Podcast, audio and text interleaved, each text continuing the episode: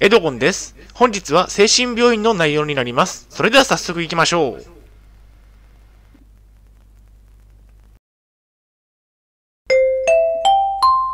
はい、H キャプチャンネルにようこそ。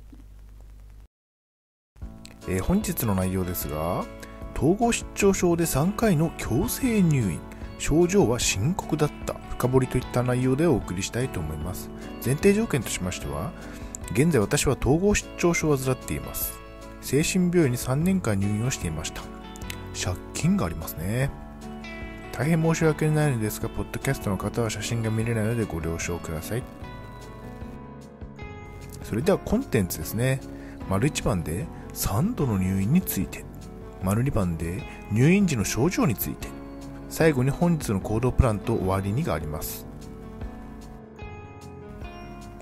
以前以下のようなツイートをしました。私は過去に3回の精神病院への入院がありましたが、すべて強制入院でした。統合失調症の症状がひどく、周りから入院を強制されました。幻聴や被害妄想がひどく入院せざるを得ない状況だったわけですね入院生活はきつかったですねこのツイートについて深掘りをしていきますではまず丸1番の3度の入院についてすべて強制入院。3回の入院ですが最初の2回は新潟県で最後は東京都での入院でした。自分から入院したいと言ったことはなく全て強制入院だったんですね。入院期間は3ヶ月2ヶ月半最後は3年でした。東京都での入院期間は3年になってかなり長かったですね。入院期間が3年にな ,3 年になった理由。3年間も入院した入院をしましたがなぜそこまで長くなったのか理由として挙げられるのは借金ですね。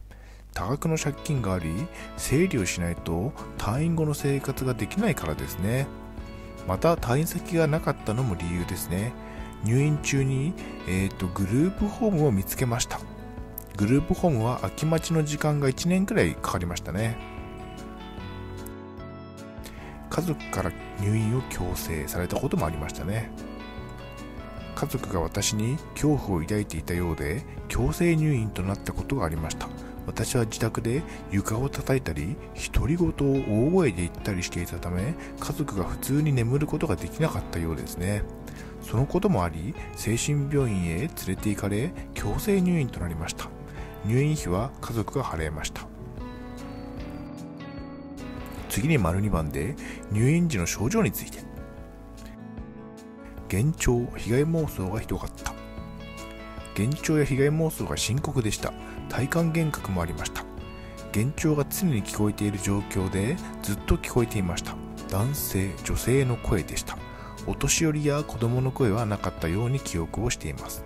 被害妄想もあり幻聴は誰か人間が自分に向かって遠隔から声を聞かせていると思い込みました。病気ではなく人災だと思ったわけですね。体感幻覚もあり体中の内臓や皮膚が痛みました。かなり痛い時期もあり我慢ができないほどでした。そして統合失調症のためこのような症状があり大声を出し床を叩くなどの行為をして家族が心配しましたね。診察を受けてみないか。家族が心配をして診察を受けてみないかと言われました。私は分かったと返事をして親戚のおじさんの運転する車に乗り精神病院へ行ったわけですね。診察をして、えーそのまま強制入院となりました。入院するしかなかった。症状が深刻だったため入院をするしかなかったですね。おそらく自宅にずっといても床を叩き続けていたでしょう。大声は近所の人にも聞かれていたようですね。1回目の強制入院は大変で辛かったですね。入院をして症状が落ち着くことはなく退院後は処方されたお薬は飲まなかったですね。統合失調症の症状は甘く見ない。統合失調症の症状は重症になるととても深刻になります。